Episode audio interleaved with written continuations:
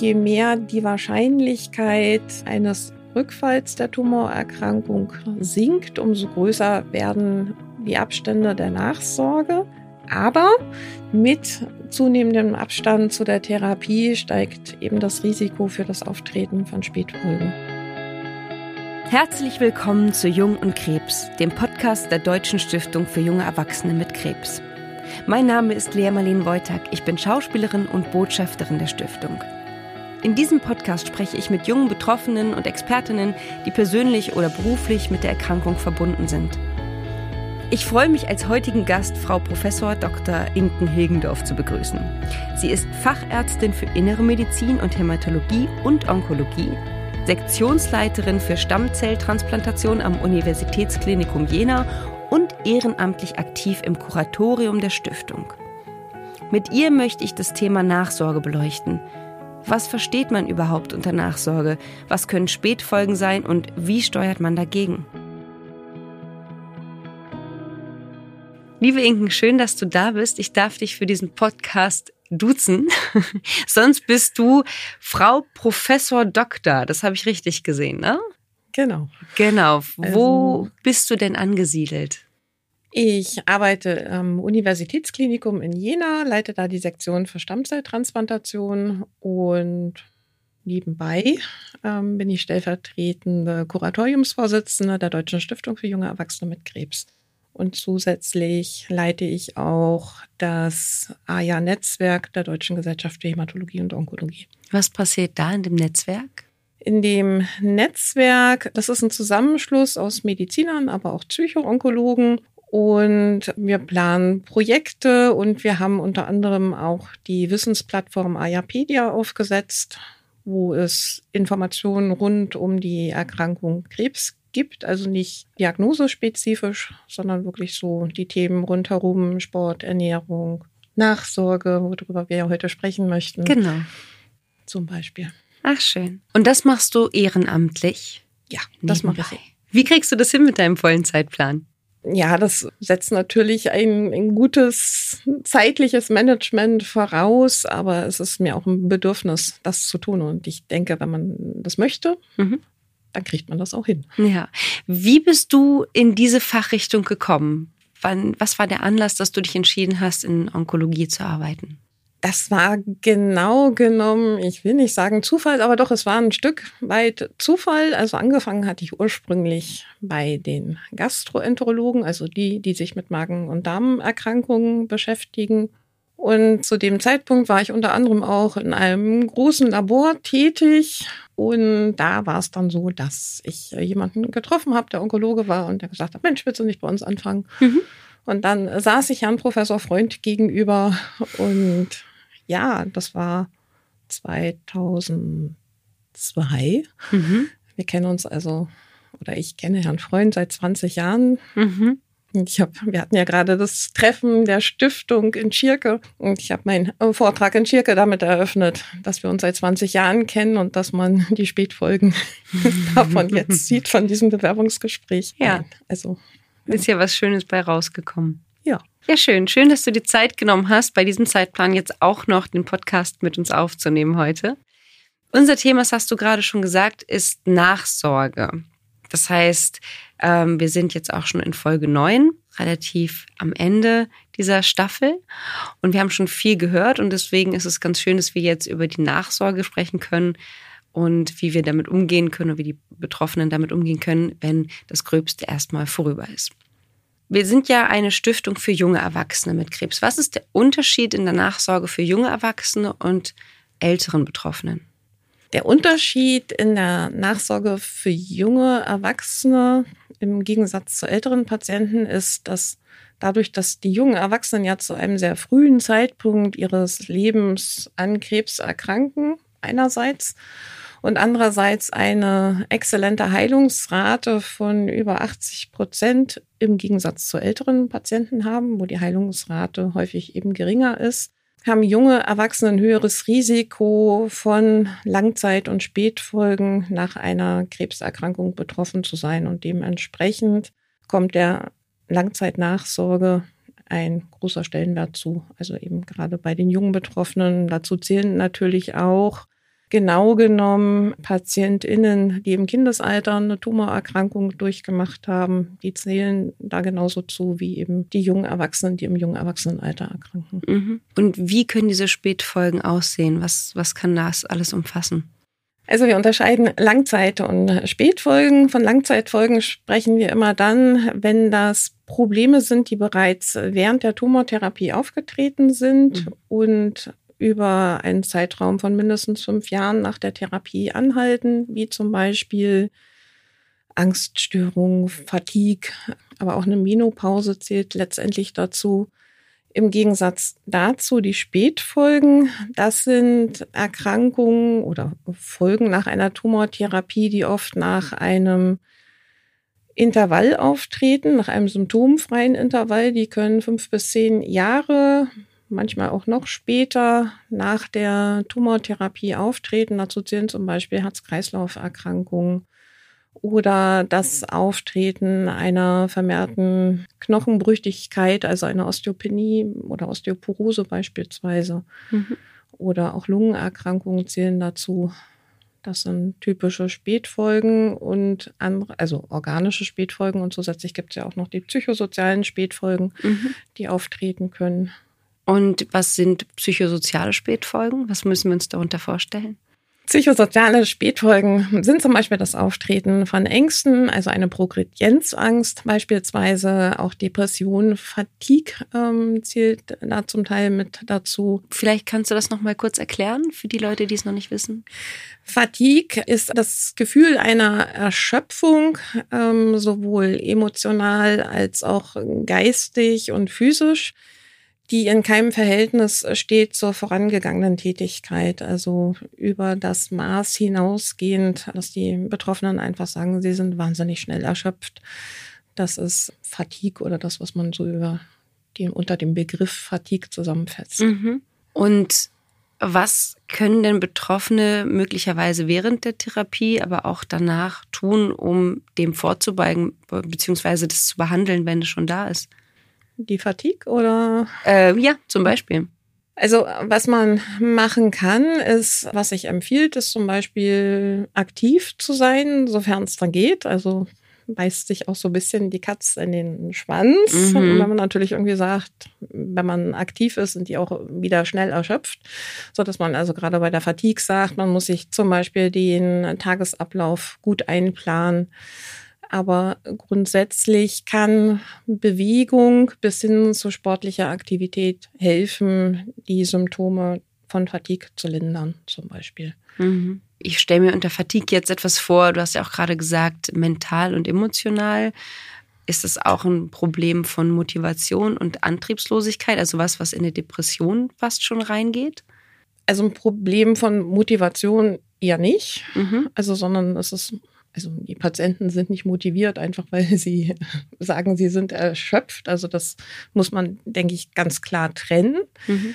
Aber es gibt natürlich so Graubereiche auch zur Depression beispielsweise. Mhm.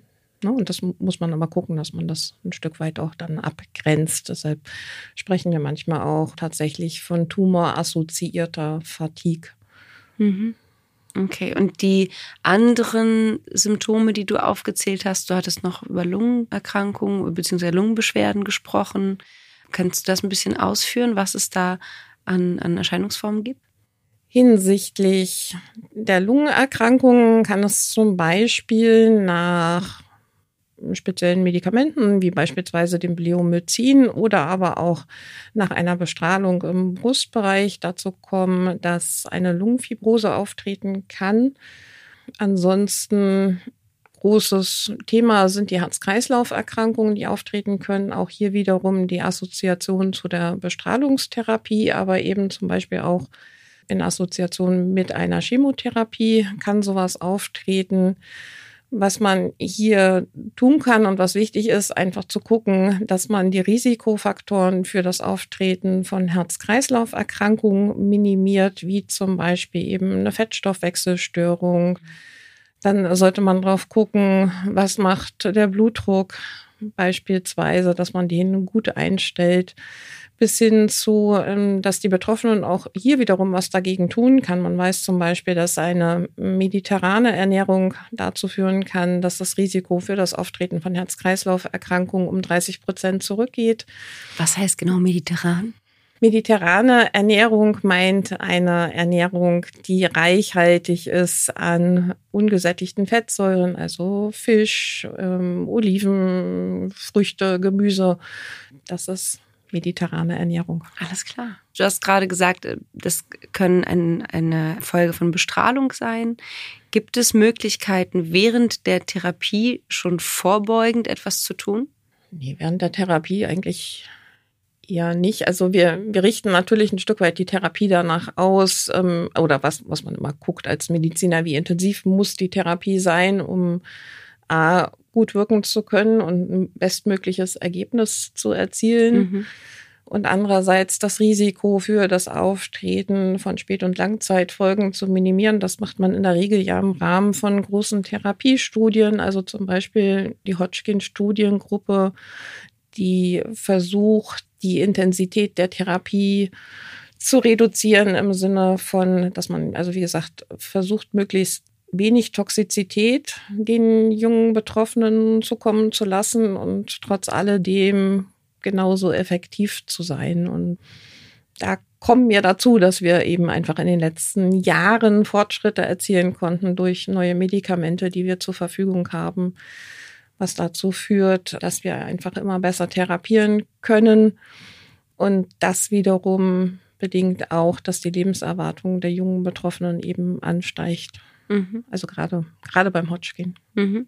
Schön. Und mh, mm, wie ist das, was steht einem zu?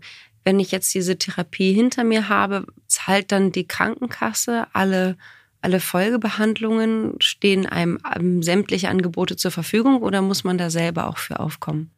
Die Krankenkasse zahlt leider nicht alles, was man sich so vorstellen können kann, was man untersuchen könnte, sondern in der Regel, also das, die Nachsorge ähm, ist ja häufig reduziert auf eine tumorspezifische Nachsorge. Das heißt, Nachsorge findet statt ähm, oft vor dem Hintergrund, dass man eben guckt, ist es zu einem Rückfall, also einem Rezidiv der Erkrankung gekommen oder nicht. Wobei Nachsorge mehr beinhalten sollte. Und das wiederum muss risikoadaptiert geschehen, nämlich in Abhängigkeit davon, welche Therapie zum Beispiel die jungen Patienten und Patientinnen erhalten haben. Mhm. Und dementsprechend ist das auch ganz unterschiedlich, was wir an Nachsorgeempfehlungen den jungen Patienten und Patientinnen raten. Und ähm, wie hoch ist das Risiko, andere Erkrankungen zu bekommen nach einer Krebsdiagnose, nach einer Krebsbehandlung? Im Langzeitverlauf ist das, und Langzeitverlauf meint hier zum Beispiel zehn Jahre nach der Tumorerkrankung, sagt man immer, also es, es gibt Studien, die zeigen, dass das Risiko für das Auftreten von Folgeerkrankungen bei 40 Prozent der Betroffenen liegt, die halt mindestens eine Folgeerkrankung entwickelt haben, bis teilweise 70 Prozent. Das ist ja doch eine relativ hohe Zahl erstmal, ja. ja. Was sind das für Folgeerkrankungen?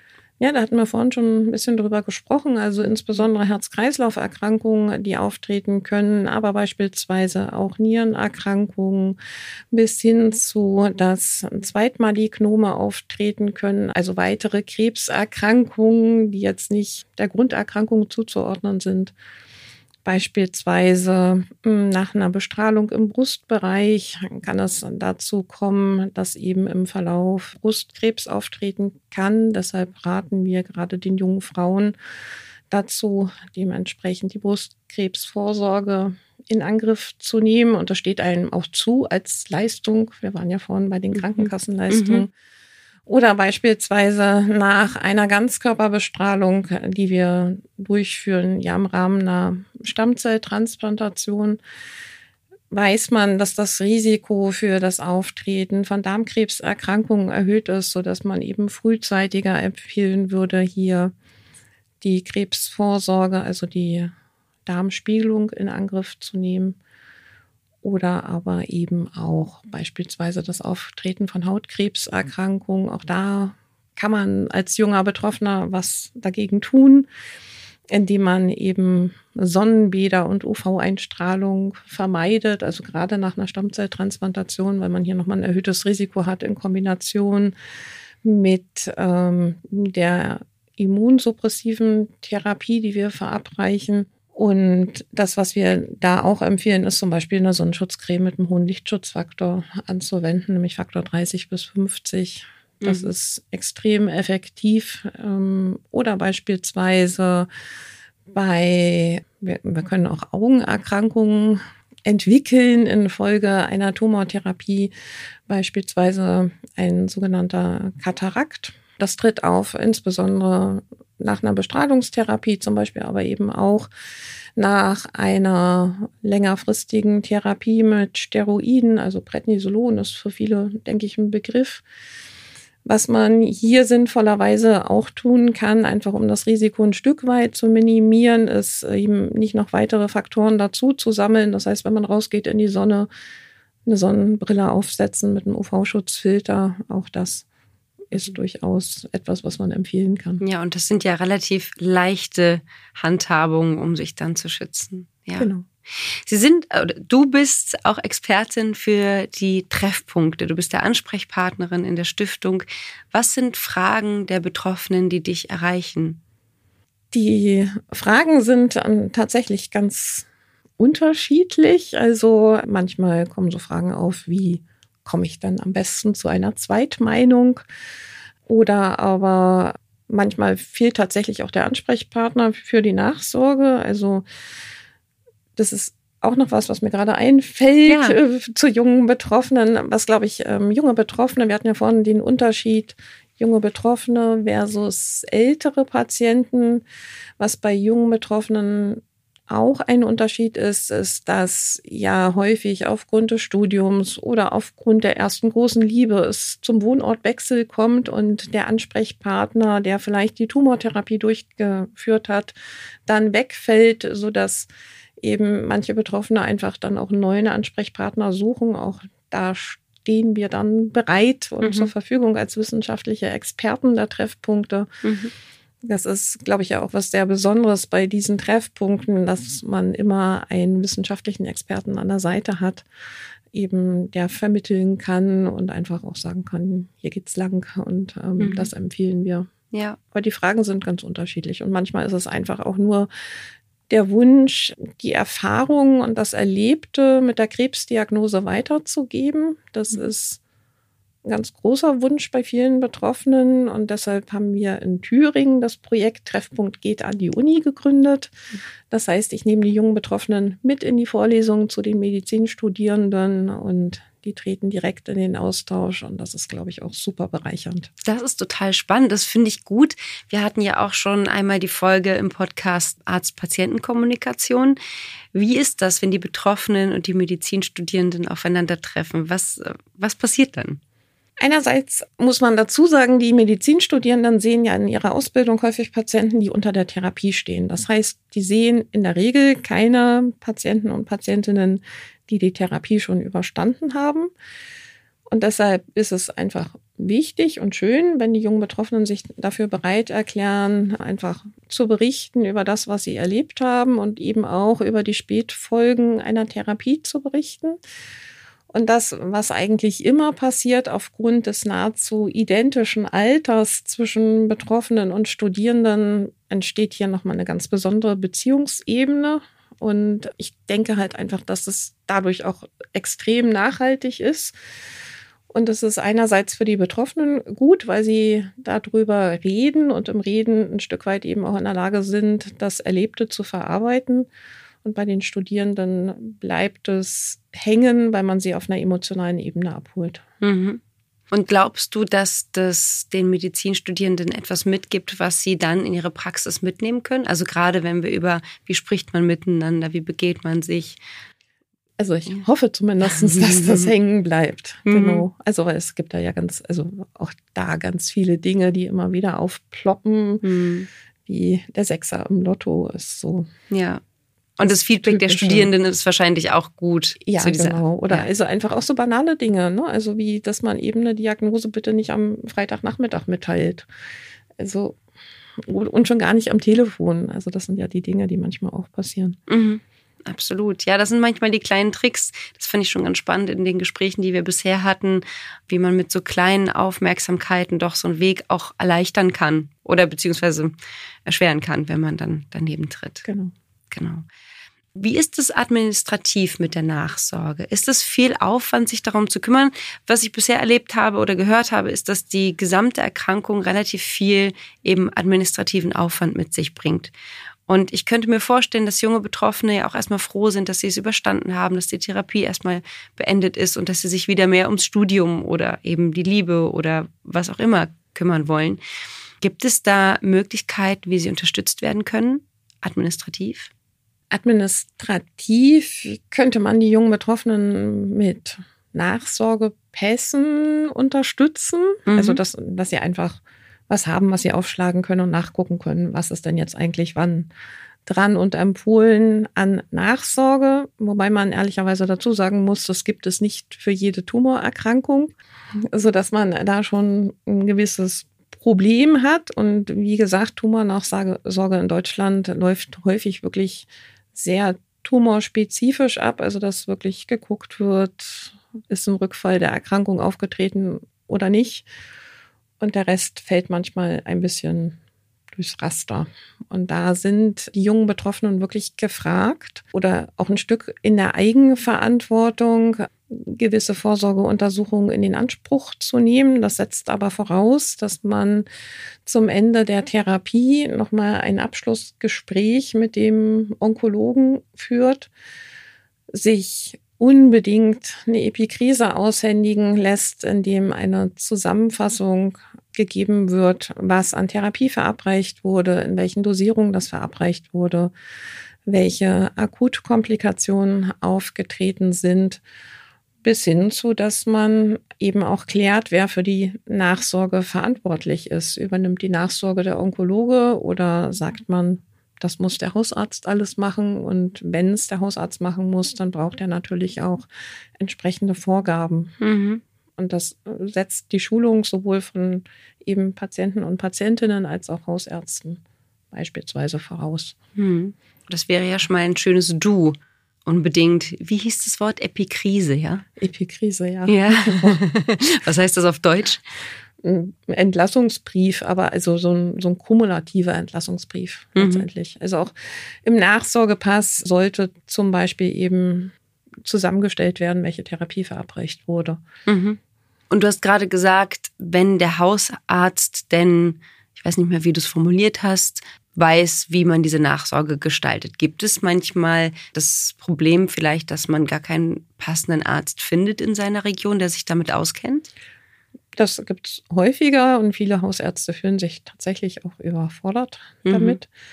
Bei transplantierten Patienten ist es zum Beispiel so, dass die Nachsorge in der Regel immer am Transplantationszentrum stattfindet, Schrägstrich stattfinden sollte. Ich habe jetzt gerade auf dem Frühlingstreffen der Stiftung erfahren, dass das durchaus auch in Deutschland nicht immer gegeben ist. Mhm. Leider und da denke ich, muss man das einfach noch wahnsinnig viel zu tun. Man muss auch ehrlicherweise dazu sagen, die Nachsorge oder dass das so in den Fokus rückt, ist ein relativ neues Thema.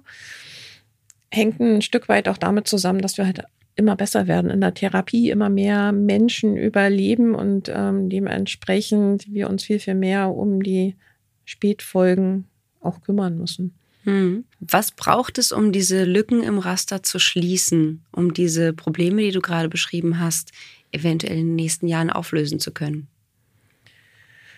Einerseits braucht es eine anständige Finanzierung der Nachsorge. Es braucht entsprechendes Personal, um einfach jetzt mal so von, von dem ganz medizinischen Fokus aus zu gucken. Und es braucht dann natürlich auch geschulte Patienten. Also die wissen, was ein Stück weit eben, was die Probleme sind, welche Spät- und Langzeitfolgen auftreten können. Also ich glaube, man muss da an unterschiedlichen Stellschrauben ansetzen und man kann das jetzt nicht nur auf ein oder zwei Punkte runterbrechen, sondern das muss letztendlich so ein, wie so eine Art Netzwerk geben. Idealerweise könnte man sich Survivorship-Sprechstunden vorstellen, die zum Teil etabliert sind in Deutschland. Ähm, es gab ja vor einiger Zeit das Care for Kaya-Projekt zum Beispiel, was von Hamburg aus initiiert wurde, an dem 14 Zentren in ganz Deutschland teilgenommen haben wo es jetzt nicht unbedingt um die organspezifische Nachsorge ging, sondern einfach darum ging zu gucken, welchen Bedarf haben denn die jungen Betroffenen hinsichtlich Ernährungsberatung, hinsichtlich Sport- und Bewegungsberatung oder eben auch hinsichtlich psychoonkologischer Beratung. Und das, glaube ich, ist was, was man etablieren muss, dass man sagt, ähm, man, man bietet Survivorship-Sprechstunden an, man versucht die Nachsorge zu strukturieren und wir brauchen letztendlich auch die Daten. Also das, das ist halt so das andere Problem, was man hat. Dadurch, dass Nachsorge im Moment relativ unstrukturiert stattfindet, haben wir natürlich auch keine auswertbaren und belastbaren Daten, womit man dann zur Krankenkasse gehen könnte und sagen könnte, müsst ihr jetzt aber finanzieren, weil wir sehen, es gibt die und die und die Probleme. Und von daher braucht es letztendlich auch der Datenerhebung und der strukturierten Erfassung der Probleme, die auftreten können. Mhm, das klingt ja wirklich sehr vernetzt, das Problem. Das heißt, diese Zentren, die du gerade beschrieben hast, die gibt es wahrscheinlich mehr in Ballungsgebieten, nehme ich an. Nicht nur, also das war wirklich deutschlandweit mhm. verteilt und das Programm ist inzwischen auch ausgelaufen. Also es ist wieder beendet. Schade, gibt es einen Ersatz? Nein, bisher noch nicht. Also Gut. es gibt natürlich einige Survivorship-Sprechstunden, die fortgeführt werden die ähm, auch etabliert sind an der Charité oder am UKE oder zum Beispiel auch in Lübeck und dem Herrn Professor Langer für junge Betroffene, also die im Kindesalter eine Tumortherapie durchgemacht haben. Mhm. Letztendlich muss man sagen, die Pädiater sind uns da doch Meilenschritte voraus. Mhm. Bis hin zu, dass sie eben auch ein Register haben und das deutlich strukturierter erfassen. Und wie gesagt, die jungen Erwachsenen das ist das, worum wir uns kümmern müssen. Mhm. Die Datenerhebung, das ist wahrscheinlich auch schwierig, wenn wir über Datenschutz sprechen, oder? Gibt es da Probleme? Das, das Problem ist so ein bisschen, dass es ja unterschiedliche Stellen gibt, die Daten erfassen. Mhm die Krankenkassen, die Rentenversicherung. Und in der schönsten aller Welten wäre es so, dass man diese Daten vernetzen könnte, um einfach dann auch eine Idee zu kriegen, zum Beispiel, wie viele Patienten kommen dann in den Beruf zurück nach der und der Erkrankung in dem und dem Lebensalter. Da ist man dran, das auch zu ändern, diese Dinge. Möglicherweise kann die elektronische Patientenakte, die ja gerade eingeführt wird, ähm, das Leben vielleicht an mancher Stelle dann auch etwas erleichtern. Mhm. Und von daher denke ich, ja, wird sich das in Zukunft hoffentlich ein bisschen bessern, aber es gibt halt tatsächlich ja viele Hürden. Also mhm. Bürokratie in Deutschland. Ja, Bürokratie in Deutschland. Wer kennt das Thema nicht? Wir hoffen auf die Digitalisierung, die uns da vielleicht ein bisschen weiterbringt und die Daten vernetzt. Jetzt haben wir gerade über Vernetzung und Daten und Datenlücken gesprochen. Wie ist die Vernetzung innerhalb der Ärzteschaft? Du hast gerade schon erwähnt, dass du mit Psychoonkologen auch zusammenarbeitest. Wie ist das in deiner Arbeit? Wie vernetzt bist du mit deinen Kollegen und Kolleginnen? Ich selber habe ein Forschungsprojekt laufen zu Langzeitfolgen von jungen Erwachsenen nach Stammzelltransplantation. Mhm. Und im Rahmen dieses Projektes sind wir durchaus vernetzt mit unterschiedlichen Transplantationszentren in Deutschland und erheben eben tatsächlich strukturiert diese Daten, was, denke ich, gut ist und schön ist. Ähm, andererseits muss man auch sagen, es geht nur mit Vernetzung, weil wenn jedes Zentrum einzeln anfangen würde, Daten zu erheben, ist das zwar gut, aber ähm, die Menge an jungen Betroffenen, die erkranken, ist ja insgesamt im Vergleich zu älteren Patienten viel, viel geringer. Und deshalb ist es umso schwieriger, entsprechend dann auch eine große Menge an Daten zusammenzusammeln oder von, von jungen Betroffenen zusammenzusammeln. Mhm. Und innerhalb der Therapie, wenn du ähm, Betroffene behandelst, wie, wie arbeitest du dann mit Kollegen zusammen? Innerhalb der Therapie ist es häufig ja so, dass wir tatsächlich versuchen, die jungen Betroffenen in Studien einzuschließen. Und diese klinischen Studien finden eben ja auch an mehreren Zentren in Deutschland statt. Auch das erleichtert dann hinterher die Datenauswertung. Mhm. Genau, du hast gerade gesagt, es braucht eben verschiedene Stellschrauben und eine Stellschrauben ist auch, dass die Patientinnen und Patienten sich selbst informieren und ähm, sich selber Wissen aneignen. Was sind deiner Erfahrung nach die besten Orte oder die besten Anlaufstellen, um selber Fachmann oder Fachfrau seiner eigenen Erkrankung zu werden? Die beste Anlaufstelle ist tatsächlich der Onkologe und den Onkologen auf den Zahn zu fühlen und darauf zu drängen, ähm, eben auch Informationen rüberzurücken, was dann wichtig ist in der Nachsorge. Also das ist, glaube ich, das A und O. Wir haben das Kapitel Survivorship auch bei Ayapedia aufgegriffen. Das heißt, auch da kann man sich ein Stück weit informieren, wobei man andererseits sagen muss, es ist relativ oberflächlich gehalten, einfach weil es so unendlich viele unterschiedliche Tumorerkrankungen und unendlich viele unterschiedliche Therapien gibt, so dass wir da eher an der Oberfläche geblieben sind und die einzelnen Organsysteme zwar benennen und sagen, was so die Risikofaktoren sind, und was man dann auch machen kann, es gibt ja für einzelne Erkrankungen eben auch Leitlinien. Und in diesen Leitlinien wird häufig auch die Nachsorge geregelt und gibt es auch Nachsorgeempfehlungen für.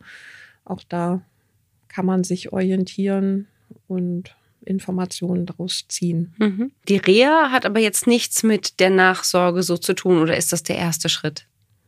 Die Reha dient ja eher dazu, also oder wird häufig durchgeführt, unmittelbar nach der Therapie, dient dazu, ähm, die Akutnebenwirkungen zum Teil sozusagen zu beheben, die berufliche Wiedereingliederung zum Beispiel oder überhaupt die Resozialisation der Betroffenen zu verbessern.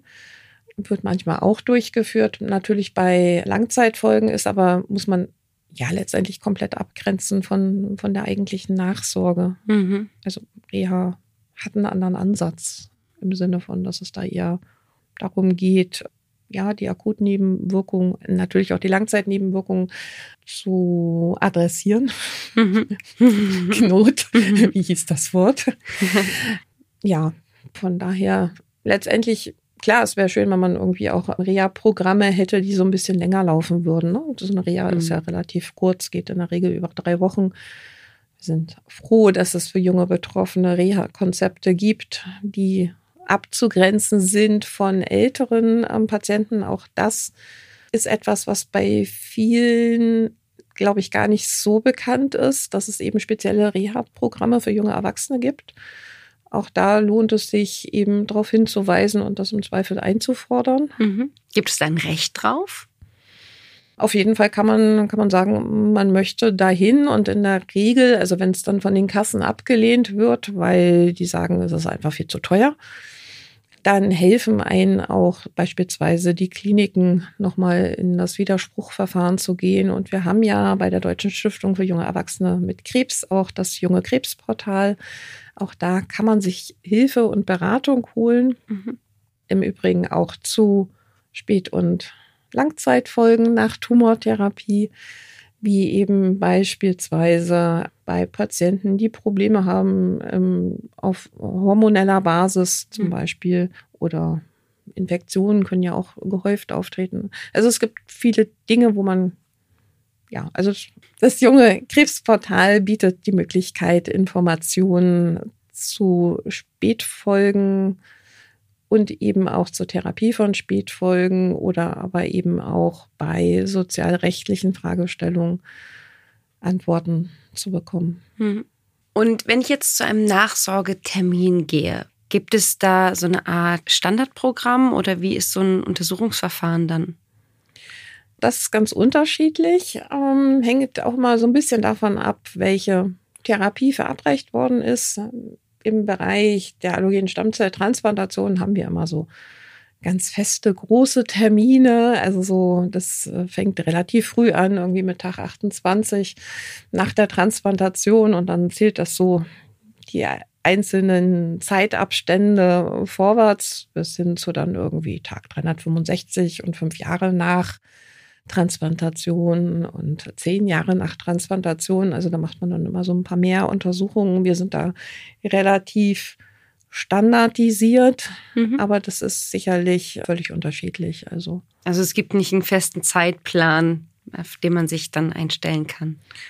Was man zum Zeitplan der Nachsorge, denke ich, sagen kann, ist, dass die Nachsorge unmittelbar nach der Therapie relativ engmaschig erfolgt, weil da das Risiko für den Rückfall einer Erkrankung hoch ist. Mhm. Und je mehr die Wahrscheinlichkeit eines Rückfalls der Tumorerkrankung sinkt, umso größer werden die Abstände der Nachsorge. Aber mit zunehmendem Abstand zu der Therapie steigt eben das Risiko für das Auftreten von Spätfolgen. Mhm. Das darf man immer nicht so ganz verdrängen und ähm, aus dem Kopf lassen. Andererseits ist natürlich auch irgendwie manchmal ja der Wunsch da, einfach in das normale Leben zurückzukehren und die Tumorerkrankung hinter sich zu lassen. Das ist, denke ich, manchmal ein Problem, warum beispielsweise Nachsorgetermine auch nicht wahrgenommen werden mhm. von jungen Betroffenen. Und ein anderes Problem ist die Progredienzangst, über die viele junge Betroffene berichten. Also, Was ist das genau? Die Angst davor, dass wenn ich zu dem Arzt gehe, er mir ja sagen könnte, dass es zu einem Rückfall der Erkrankung gekommen ist. Und wir wissen, dass gerade junge Betroffene mit Kindern eine ausgeprägte Progredienzangst haben, kann man verstehen. Man ist für die Kinder verantwortlich. Häufig ist es so, dass die Kinder ja während zum Beispiel der Behandlung die Mutter oder den Papa entbehren mussten und umso größer ist natürlich die Angst, dass man sowas nochmal durchmachen müsste und die Kinder das auch durchmachen müssten. Mhm. Du hast gerade vorhin schon erzählt über Ernährung und Sport, mediterranes Essen. Ja, hast du erwähnt. Genau, welche Rolle spielen denn diese, diese alltägliche Selbstfürsorge, dass man auf Ernährung achtet, Sport achtet und so weiter? Kann das eventuell Spätfolgen und Langzeitfolgen minimieren? Auf jeden Fall. Ja. Also das ist das Beste, was man tun kann, eben in Bewegung zu bleiben, beziehungsweise in Bewegung wieder zu kommen. Mhm. Das muss nicht der Leistungssport sein, das muss nicht der Marathon sein, das reicht wirklich regelmäßige Bewegung, aber es muss regelmäßig sein. Also es lohnt jetzt nicht nur einmal ähm, zu sagen, so, ich power mich jetzt mal aus und dann war's das, sondern es muss kontinuierlich erfolgen und mhm. dauerhaft erfolgen und dann ist es einfach auch sinnvoll und ähnlich ist es eben mit der Ernährung, dass man insgesamt drauf gucken sollte, dass man sich nicht einseitig ernährt.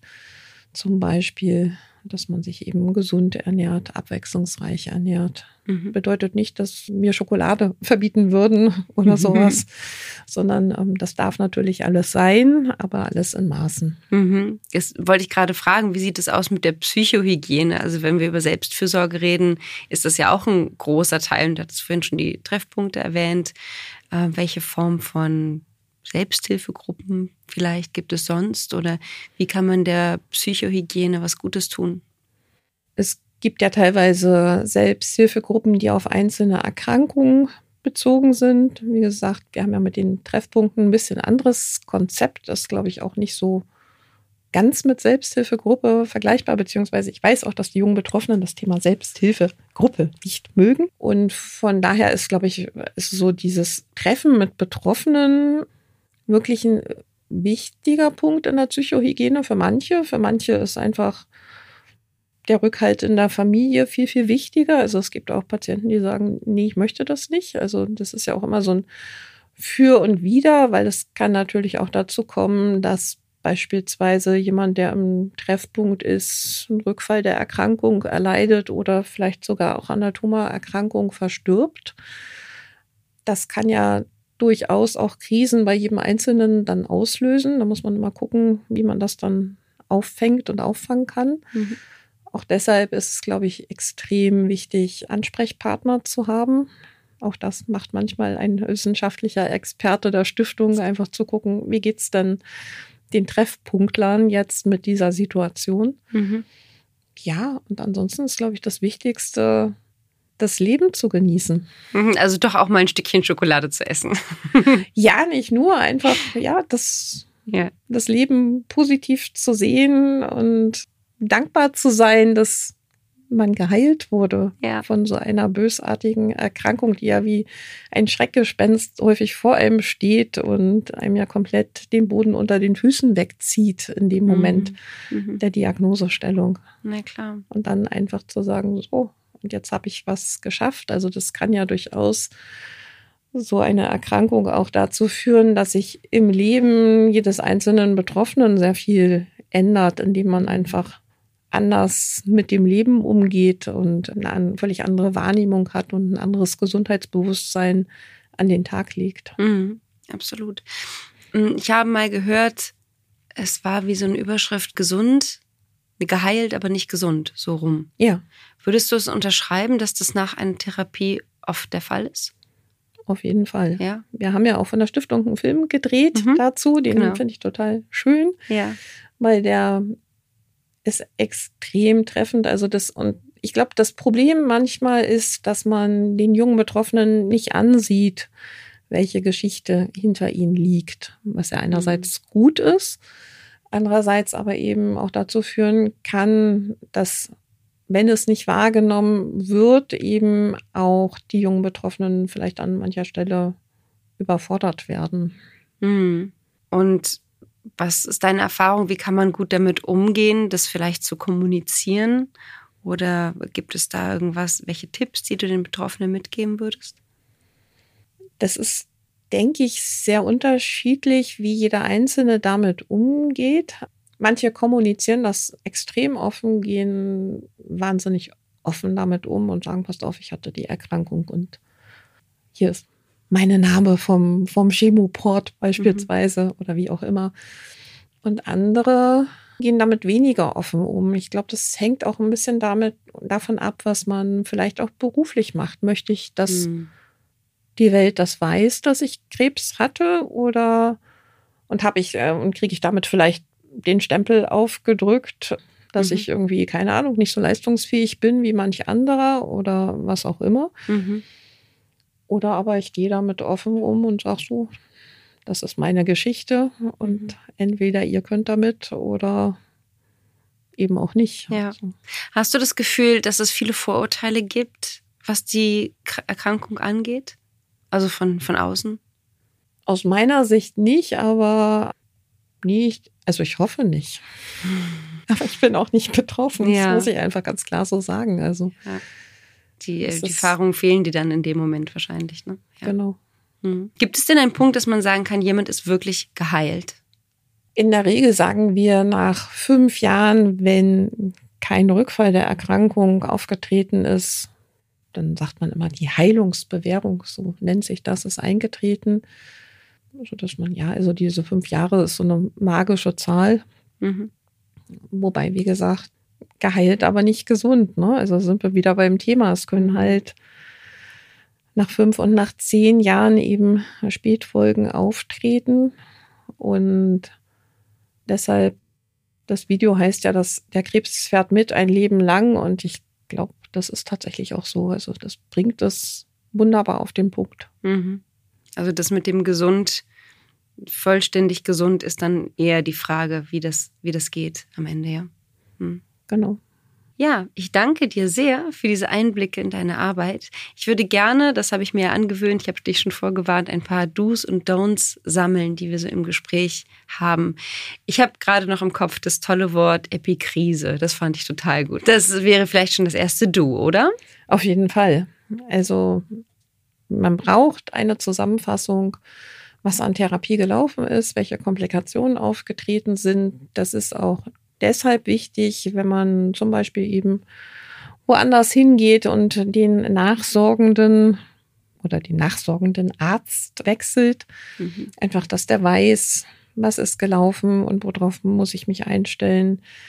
Wichtig auch zu wissen, was ist in der Familie eigentlich so an Erkrankungen aufgetreten. Also zum Beispiel weiß man auch hier, dass wenn in der Familie Herz-Kreislauf-Erkrankungen wie zum Beispiel eben Herzinfarkte bekannt sind, dann hat man als Betroffener auch hier ein erhöhtes Risiko für das Auftreten von Herz-Kreislauf-Erkrankungen, was dann wiederum dazu führt, dass man entsprechend die Nachsorge anpassen muss und mhm. gewisse Dinge angucken sollte. Also wie zum Beispiel, was macht der Fettstoffwechsel oder was macht der Blutdruck. Dann Don'ts sind natürlich nicht rauchen. Also gerade wenn man eine Therapie erhalten hat, von der man weiß, dass es zu einer Lungenschädigung kommen kann, wie zum Beispiel eben nach Bleomycin oder nach einer Bestrahlungstherapie, ja, was haben wir dann noch? Ähm wir haben, ach, das waren zwischendurch schon ein paar Sachen, wo ich dachte, ach, das ist eigentlich spannend, das kann man sammeln. Ähm, das also, Sport also, und Ernährung ist mir sehr hängen geblieben. Genau, also wichtig, ähm, Do's sind ähm, gesunde Ernährung, Bewegung ausreichend. Wie gesagt, es muss nicht Leistungssport sein. Wichtiger ist die kontinuierliche und regelmäßige Bewegung. Und dann zum Beispiel eben auch so völlig banale Dinge wie eben keine ausgedehnten Sonnenbäder und das Auftragen von einer Sonnenschutzcreme mit einem hohen Lichtschutzfaktor oder das Tragen einer Sonnenbrille, um eben die UV-Einstrahlung zu minimieren. Mhm. Also muss natürlich einen UV-Filter haben. Klar. Sonnenbrille. ja. Oder sollte einen haben. Ja. Das sind so völlig einfache Dinge. Ja. Und du hattest gesagt, sich selbst zu informieren, also selbst auch Wissende zu sein. Das wäre vielleicht auch ein Du, oder? Genau, auf jeden Fall. Ja. Also wie gesagt, da muss man mal gucken, wo man sich informiert. Also mhm. das Internet ähm, kann durchaus ja auch sehr viel Angst machen. Ja so dass man wirklich gucken muss, wo man und bei wem man sich informiert. Mhm. Und ich glaube einfach, wie gesagt, das Beratungsportal, das junge Krebsportal der Deutschen Stiftung für junge Erwachsene mit Krebs ist da eine super gute Anlaufstelle bei gewissen Fragestellungen, mhm. sich zu informieren und wirklich auch qualifizierte Beratung dann zu erhalten. Mhm. Und ein Don't fällt mir noch ein, was du gesagt hast, die Nachfolge wirklich wahrnehmen, also nicht nicht zur Nachsorge gehen, richtig? Genau, die Nachsorge ja. wahrnehmen ja. ist natürlich extrem wichtig, also gerade wenn das Angebot da ist. Ja, genau. Ich glaube, damit haben wir einen ganz schönen Überblick über das Thema. Ich danke dir für deine Zeit, dass du gekommen bist, extra. Ja, danke für die Einladung. Ja. Danke für das Interview. Ja, sehr gerne. Und ich hoffe, ähm, ihr da draußen habt ein bisschen was mitnehmen können. Und freue mich, dass du da warst. Ja, danke, liebe Lea und ihr Lieben da draußen. Bleibt gesund und passt auf euch auf. Also, tschüss. Tschüss. Liebe Inken, ich danke dir sehr für all den Input und all die hilfreichen Informationen. Danke für den Austausch und vor allem deine Zeit, mit mir über dieses wichtige Thema zu sprechen. Und natürlich danke ich euch fürs Einschalten und fürs Zuhören. Gern könnt ihr unseren Podcast auf Spotify, iTunes oder überall dort, wo es Podcasts gibt, abonnieren. Und wir freuen uns besonders über eine Bewertung, denn damit helft ihr uns beim Weitermachen. In der nächsten Folge begrüße ich Franziska. Mit ihr möchte ich über das Thema Zukunft und Krebs sprechen. Wir hören uns in der nächsten Folge und ich freue mich auf euch. Eure Lea.